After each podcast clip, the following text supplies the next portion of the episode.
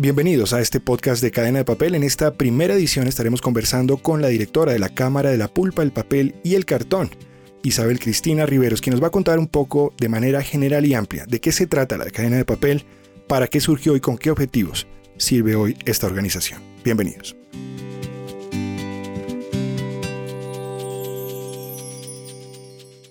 Isabel, ¿cómo estás? ¿Qué es exactamente la cadena de papel? La cadena de papel es una iniciativa que busca mostrar la cara amigable o la otra cara ambientalmente sostenible del papel.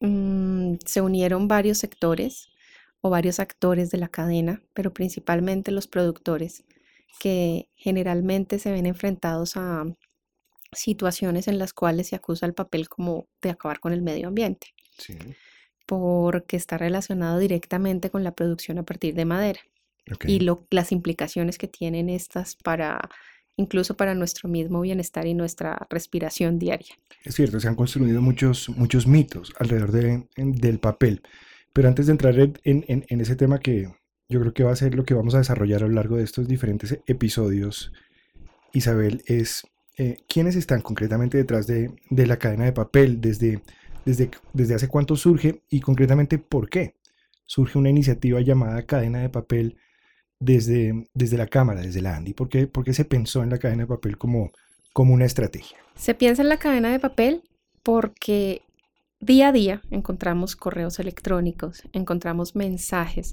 en los que se invita a las personas a dejar de utilizar el papel como un medio de comunicación efectivo o como una solución a cualquiera de las actividades que realizamos a diario. Y nos damos cuenta que, todo esto está cargado de un mensaje que dice no consuma papel porque se está deforestando, no consuma papel porque están haciendo un daño al ambiente.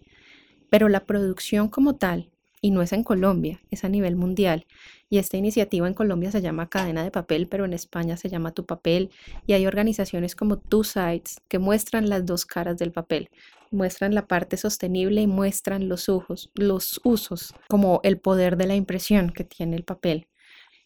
Y por ello dijimos, hemos estado callados haciendo las cosas bien. Es hora de mostrarle a la gente por qué nosotros somos sostenibles, porque nosotros generamos impactos en diferentes eslabones de la cadena, no solamente económico, ambiental, sino social.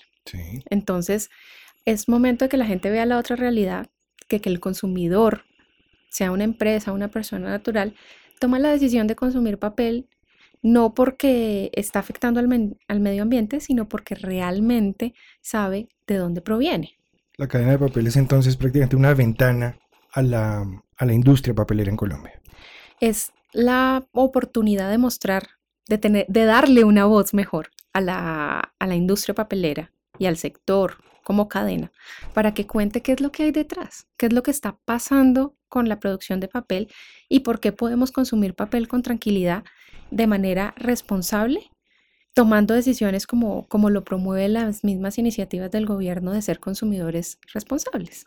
¿Saben de dónde viene el papel? Uno lo utiliza todos los días, eh, mucho más de lo que uno se imagina en, ámbitos desde, digamos, los íntimos hasta los profesionales y legales, em, solo por mencionar algunos, porque los empaques también, obviamente que nos que utilizamos en el día a día tienen mucho que ver con el papel, pero realmente si nos ponemos ya a entrar en detalle eh, de dónde viene el papel, el papel que usamos en Colombia debe tener un origen en dónde se cree. Así como lo decías, el papel está presente en cada momento del día, desde que nos levantamos, porque estamos consumiendo, digamos, crema dental que viene empacada para que llegue a nosotros sin abolladuras y protegida en un empaque, en una caja flexible.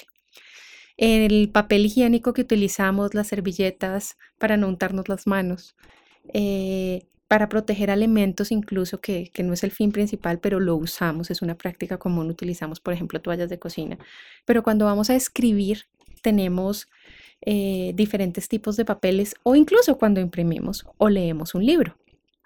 O, las, noticias o las revistas. Todo, es un medio de comunicación. el boletín del edificio donde vivimos todo, e, el, papel está en cada instante del día, incluso inició como papel moneda, ahora ya tiene contenido de plástico, pero el papel inició... Incluso en esta era electrónica, cuando se piensa que la gente realmente quiere eh, disponer del papel, eh, estudios han encontrado que la gran mayoría de las personas prefieren para muchos usos todavía el papel y consideran el papel, digamos, una fuente mucho más, más segura y confiable para transmitir información. O sea que, que lo que usted decía, Isabel, en últimas, es que se han construido realmente muchos mitos alrededor del papel y muchas, muchos supuestos que, que en últimas están equivocados y dan pie a que surja una iniciativa como la cadena de papel. Exacto. Y volviendo al tema y a la pregunta del origen del papel en Colombia.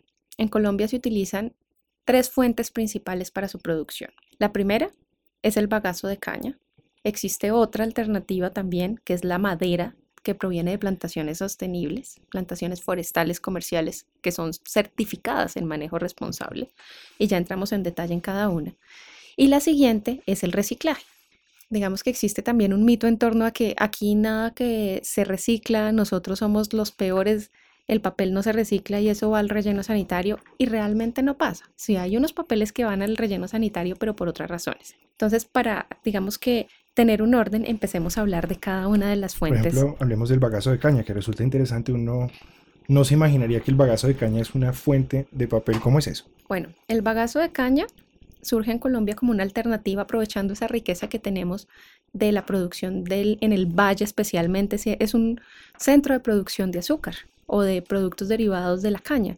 También la panela, el, los, el alcohol, el etanol, Correcto. como una alternativa de combustible, se utiliza. Ese, ese, ese residuo que se genera se utiliza en la producción de papel. ¿Y qué es lo que se hace? El ingenio coge y extrae el elemento que necesita de la caña de azúcar. Para producir la panela, el azúcar o el etanol. Y hay un sobrante. Y hay un sobrante. Ese sobrante es el bagazo al que siempre han dicho al bagazo poco caso. En este caso, la industria papelera le hace mucho caso porque ¿qué es lo que hace? Lo toma. Es un residuo agroindustrial. Exactamente, lo toma y lo transforma en papel. Lo en vez de que se vaya un relleno sanitario, aumentar la ya crítica situación de nuestros rellenos, eh, y esas alertas que tenemos sobre las, los cierres y la vida corta que tienen, en vez de ir a un relleno o de utilizarse para generar energía quemándose, lo que hace es que se toma ese bagazo y se mete al proceso productivo para producir papel.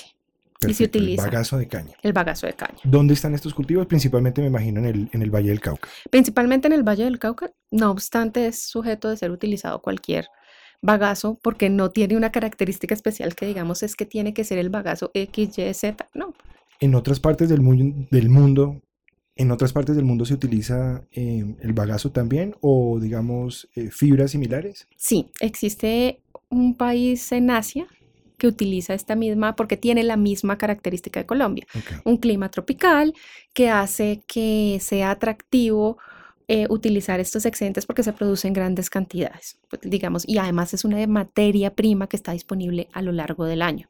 No está cerrada a determinado momento para su cultivo. Entonces es una materia, es una materia constante. Bueno, ese es el bagazo de caña. Hablamos también de los de lo que se da en las plantaciones forestales eh, certificadas que entiendo son el pino y el eucalipto. Entonces, así como nosotros utilizamos un cultivo para producir café, piña, banano, cacao, cualquier otro producto agrícola.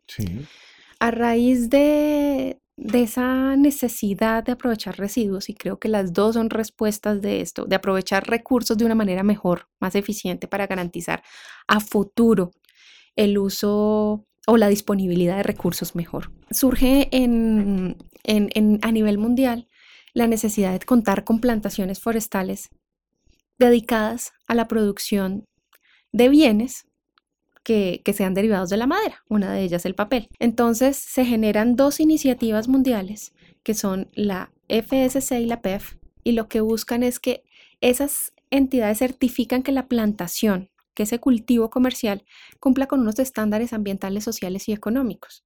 Ambientales va desde, oiga, sí, lo primero que tiene que hacer es plantar en terrenos que hayan sido utilizados para ganadería o para agricultura. Es decir, no se tumba bosque natural de ninguna manera para hacer estas plantaciones forestales, siempre en, terrenos que ya estaban devastados o en degradados. Eh, por decirlo de alguna manera. Entonces, lo, que, lo que, si el patrimonio forestal o ese terreno que se va a utilizar para la plantación tiene en una esquina, en la mitad o en alguna parte un bosque natural, la condición es que ese bosque lo tiene que preservar y no lo puede tocar.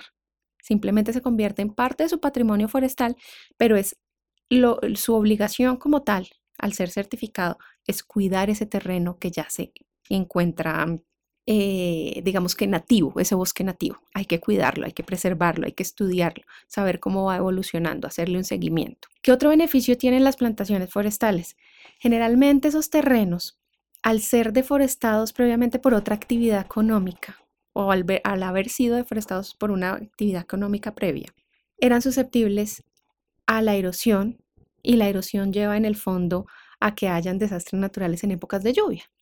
Entonces, al tener plantaciones en ese terreno, se hace un control del agua, de la, se, se, digamos que en cierta forma se está influyendo para que se reencaucen los ríos y adicionalmente para que no haya desastres a futuro.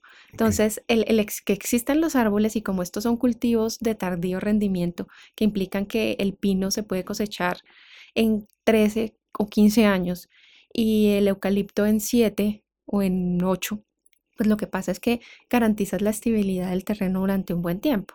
Adicionalmente, los beneficios para la región implican que se está generando una fuente de trabajo y esa fuente de trabajo viene llamada con mano de obra capacitada, que por ello existen unos colegios que tienen una formación técnica agropecuaria y forestal, que lo que permite a futuro es que estos estudiantes o sean contratistas de la plantación o tengan una actividad económica viable diferente a la plantación porque son agropecuarios y forestales, son expertos en estos temas. A eso se refiere cuando usted dice la sostenibilidad, em, por supuesto, social, ¿cierto? Social. Adicionalmente, esto está dado porque las plantaciones tienen que tener unas vías para que se muevan, las personas que trabajan en la, plantación y, para que se pueda cosechar, para que se pueda estudiar, para que se pueda dar un seguimiento a este territorio. Pero esas vías se convierten muchas veces en formas de tener acceso o salida de estos municipios alejados del país, de las personas que se encuentran localizadas allí a, a otras partes, porque de otra forma tendrían que atravesar unas rutas que pueden ser mucho más complejas por no tener la apertura de esas vías. Entonces, es otro beneficio que se deriva de las plantaciones. Adicional a que la certificación como tal implica varias cosas. Está no solamente el manejo responsable del bosque, cumplir con todos estos estándares ambientales, que no es solamente llegar y sembrar esto y ya, sino darle un seguimiento, mirar cómo va, qué implicaciones tiene con, con el entorno como tal, cómo va el desarrollo de ese bosque natural. Adicionalmente a ello, eh, a una certificación que se llama cadena de custodia. Y esa certificación de cadena de custodia lo que implica es que solamente aquellos actores em, que pueden estar, que, que, van a utilizar la madera, solo tienen que utilizar madera certificada. Entonces puede que tú seas productor o no, pero en el fondo si eres una papelera y está certificado, solamente vas a usar fibra que venga certificada, de madera que venga certificada. Adicionalmente, esa cadena de custodia implica que si vas a usar fibra reciclada o en cualquier instancia del trabajo de esa certificación, de esa cadena, tiene que haber constancia de que no haya trabajo infantil. O sea, son muchos los aspectos que se están mirando. Entonces, si viene un proveedor y, le haces una revisión porque es el proveedor de esa, eh, empresa papelera y ese proveedor está involucrando trabajo infantil, sale inmediatamente porque es un estándar que de se... De esa cadena de custodia. De esa cadena de, de, esa cadena de, de custodia. Isabel, entonces cuando yo voy a comprar papel, cuando voy a comprar el papel higiénico, el papel o los pañitos de, de, uso, de uso íntimo, las servilletas, en fin, cualquier producto que tenga que ver con papel, una bolsa, una caja, en Colombia puedo tener la tranquilidad que detrás de lo que usted llamaba esa cadena de custodia, digamos, hay toda una serie de prácticas sostenibles, es decir, prácticamente apoyo lo que es una industria sostenible al consumir papel. Sí, hay, que hay que mirar como consumidor para ser responsable. Uno, la fuente de fibra. Entonces puede ser bagazo de caña, puede ser fuente reciclada, una materia prima secundaria que es todo el papel que después de que nosotros consumimos lo llevamos a, un proceso de recolección a través de los recicladores de oficio, a través de los bodegueros, a través de gestores. Que era esa tercera fuente, porque hablamos de bagazo, hablamos de las plantaciones y nos faltaba ahondar en el tema del reciclaje, Isabel. Exacto. En el, en el caso de que nosotros, revisando para concluir el, el, tema del consumidor sostenible, también hay que mirar qué características tiene el proceso de blanqueo. Y en Colombia el papel es libre de cloro elemental. ¿Qué quiere decir? Que nosotros, así como cuando lavamos la ropa utilizábamos anteriormente el cloro puro y ahora estamos utilizando otras alternativas que tienen oxígeno activo, pasa algo similar en la industria papelera. En los procesos de blanqueo ya el cloro elemental no está presente, por eso digamos que es otra parte de la sostenibilidad. Esa es una muy buena noticia porque valga decirlo, digamos, un paréntesis dentro del paréntesis, en la producción de papel se utiliza muchísima agua y mucha de esta agua pues se toma de los ríos y se devuelve a los ríos. De aquí que la práctica, de ahí, perdón, que la práctica de no involucrar cloro en el blanqueo del papel digamos, es una buena noticia para quienes queremos cuidar eh, los ríos en Colombia. Exacto. Eh, digamos que el gobierno se ha encargado de establecer unos estándares altos para que las empresas, no solamente el sector papelero, sino todos los sectores de la economía, cumplan con unos estándares de vertimiento de agua, o sea, que tengan unos límites máximos para, eh, para, para devolver el agua a las fuentes. Y la industria papelera trabaja por eso también. Entonces, no es solamente con el cloro, sino esto va involucrado en el uso de agua con em, la recirculación del agua varias veces en el proceso para tomar siempre cantidades menores de agua. Adicionalmente, la limpieza que se hace o el tratamiento que se le hace para que se devuelva. Es cierto que, digamos que muchas veces cuando se toma el agua para el proceso productivo hay que hacerle un tratamiento previo porque ya viene con muchos contaminantes y con muchas cargas. Entonces, lo que se hace es tratar de primero limpiar el agua, utilizarla en el proceso y finalmente lo que eh, las acciones de las empresas es a través de sus plantas de tratamiento y por diferentes mecanismos hacer procesos físicos y químicos en algunos casos para em, limpiar el agua y devolverla a las fuentes en mejores condiciones de las que ingresaron. Se está el agua en mejor estado del que, del que se recibió. Eh, y volvamos al tema del reciclaje. Yo creo que es importante porque la gente a veces piensa que solo se trata de fibra virgen o la gente también piensa a veces que solo se puede utilizar papel 100% reciclado y eso sabemos y saber que, que no es así. En Colombia tenemos unos estándares de reciclaje o de una tasa de reciclaje que es cercana al 70%. Y esa tasa... ¿Qué quiere decir eso? 70% de tasa de reciclaje. En Europa la tasa y la meta está dada para que, sea el 70, que estén por encima del 70 los países.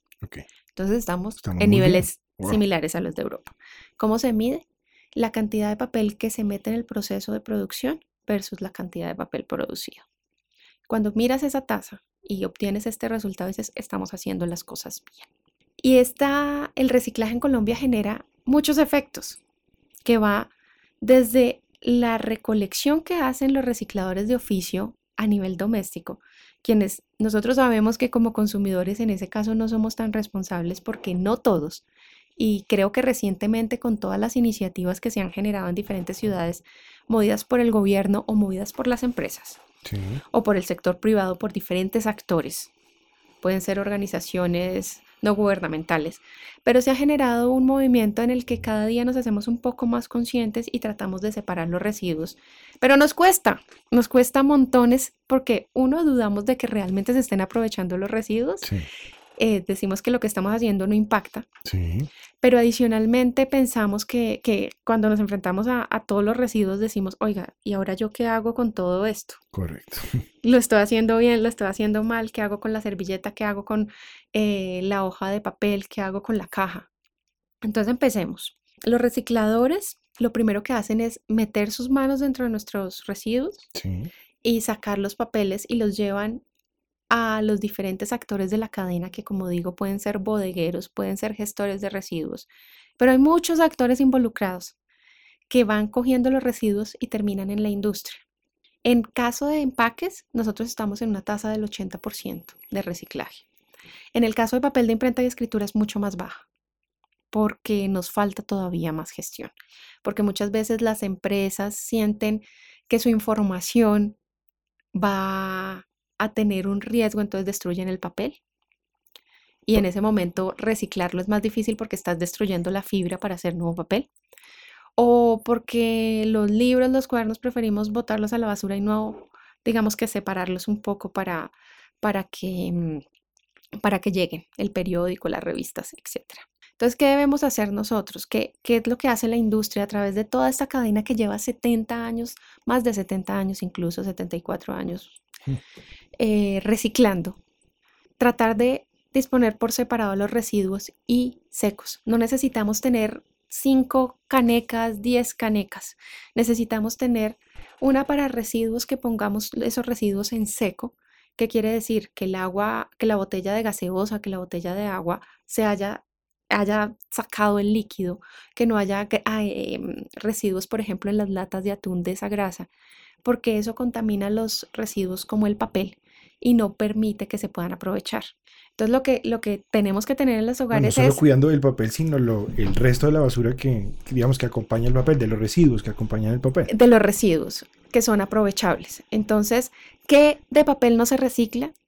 Las, los papeles suaves, las servilletas, todos los productos sanitarios, el papel higiénico, porque tiene una carga orgánica, que el papel tiene unas características que es, eh, viene de fuentes renovables, es biodegradable y reciclable. Entonces, como es biodegradable, estos residuos con su carga orgánica van al relleno sanitario y se descomponen y no generan contaminación. Eh, tan, digamos, como, como si, como podría ser cualquier otro elemento, otro material. Pero en este caso, si nosotros separamos en una bolsa aparte, que es lo que digamos muchas veces Bogotá ha hecho con la bolsa blanca, pero de hecho ya el gobierno nacional hace poco, em, creo que hacia el 6, no, antes, como el 3 de agosto, 4 de agosto, sacó una norma, una resolución en la que dice que los residuos se deben separar en tres bolsas. Habla de colores y dice en una meta todos los materiales orgánicos, en otra meta todos los residuos eh, aprovechables y en otra meta el papel y cartón. ¿Por qué lo separa? Para evitar la contaminación. Pero incluso eh, es viable que si todo va seco, nosotros podamos eh, aprovecharlo. Y existen industrias en diferentes sectores con diferentes materiales que hoy aprovechan productos hasta el ICO porque nosotros pensamos que no es aprovechable. Es aprovechable. Es aprovechable. Entonces la invitación es a que nosotros seamos consumidores responsables. ¿Qué pasa? Que con ese papel que nosotros separamos, la industria obtiene el 65% de su materia prima el 65%, pues dos terceras partes prácticamente. Exactamente, entonces estamos aprovechando una parte importante de lo que ponemos en el mercado y esto no tiene que ver solamente con el papel que nosotros ponemos, sino también con el papel que se importa. Y se importa el papel para imprimir cosas, como el papel periódico, porque no se produce en Colombia, pero también se, eh, se utiliza... Las cajas y todos los productos que vienen empacados. Entonces, todos esos productos, esas cajas y esos empaques, sea la caja del cereal como sea la caja de cartón o la bolsa que nosotros, eh, en la que generalmente vienen los productos empacados cuando vamos al centro comercial y nos vamos de compras, todo eso se utiliza para la producción de nuevos papeles. Lo importante es que nosotros los separamos y los dispongamos. No tenemos que pensar, tengo que irme a una bodega de reciclaje para vender esto. No, el servicio público de aseo desde hace más de un año, desarrolló una normativa, no, creo que incluso más tiempo, más de dos años creo, desarrolló una normativa que genera diferentes actividades en el servicio público de aseo. No es solamente la de recoger los residuos y llevarlos al relleno sanitario, que es lo que tradicionalmente conocemos, sino que tenemos ahora la alternativa y las rutas selectivas y los prestadores del servicio público en el área de aprovechamiento, lo llaman así, la normativa nacional. Y lo que hace es generar rutas selectivas que van a los conjuntos residenciales, a las empresas, a las casas. No está extendido a nivel de todo el territorio, a toda la ciudad, pero ya se está desarrollando. Hay que buscarlo. Son los recicladores, son actores que van y dos horas antes de que pase el servicio público de aseo, el día que pasa la basura por la, por la zona, recogen esos residuos por separado. Incluso en algunos casos algunos conjuntos residenciales tienen un programa donde tienen un actor que va y le recoge los, residuos. ¿Qué te genera esto? Muchos beneficios. Desde una menor tarifa cuando uno habla con la empresa prestadora de ese servicio de aseo y le hace un aforo y le dice, le voy a bajar en tanto la tarifa porque usted está haciendo separación de residuos y es un premio que le dan a la ciudad, a, los ciudadanos mejor. Y, y adicionalmente existen actores que van por las canecas cuando uno las pone afuera y cogen los residuos que son aprovechables. Entonces, sí existen actores en Colombia que se encargan de esa recolección. Y, que, funciona, además. Y funciona. los resultados son contundentes. son, los, son contundentes. Tenemos eh, más de 800 mil toneladas al año que la industria en promedio recolecta para producir nuevos productos. ¿Qué hacemos? Para que la gente sepa qué se hace con el papel. Entonces, en el caso de todo el papel de imprenta y escritura, de todas las piezas gráficas, incluso a veces eh, cuando, no están muy cuando no están contaminados los, los individuales de los restaurantes que ahora son una hoja de papel. Correcto. Se utilizan para producir papeles suaves, papel, ¿qué es esto? Papel higiénico, pañuelos faciales, toallas de cocina, toallas de manos, servilletas. Todo esto lleva involucrado un papel de imprenta y escritura, incluso los mismos publicomerciales, aunque tienen una carga importante de tintas, ya existe el proceso para separar la tinta y poner este papel o esta fibra de celulosa. Los vasos de café eh, o de agua que tienen solo una superficie encerada también se pueden utilizar para hacer papeles suaves. O sea, si cada día la industria toma más de estos papeles para la producción de papeles suaves. Por otro lado, incluso el Tetra Pak, que nosotros conocemos que esos son esos envases de bebidas, de cartón principalmente, pero que tienen otros materiales como aluminio y plástico. Esa pulpa que viene ahí también se toma, ya hay quien procese ese producto en Colombia y saque los diferentes materiales. Cogen los residuos de, digamos, de aluminio y, y plástico para, y lo utilizan, incluso hay una empresa que está donando pupitres a partir de ello. Vea usted. Y la pulpa la utilizan las papeleras para producir cajas, para producir bolsas de papel, para producir em, cajas plegadizas, que son las que tienen el cereal, la crema dental, ese empaque, digamos, secundario que tienen los productos para su protección y comercialización al por menor. Una última invitación de cierre de esta primera introducción, Isabel, para, para las personas que van a estar compartiendo este espacio con, con la cadena de papel. que ¿De qué vamos a estar conversando de aquí en adelante acá? ¿Qué más podremos encontrar? Podemos encontrar cuáles son los impactos en los diferentes eslabones de la cadena del papel, los beneficios que tiene en el proceso de aprendizaje, por ejemplo, esas conexiones neurosensoriales que se generan cuando los niños en su primera infancia empiezan a apropiarse del lenguaje y cómo el papel entra ahí como un actor importante.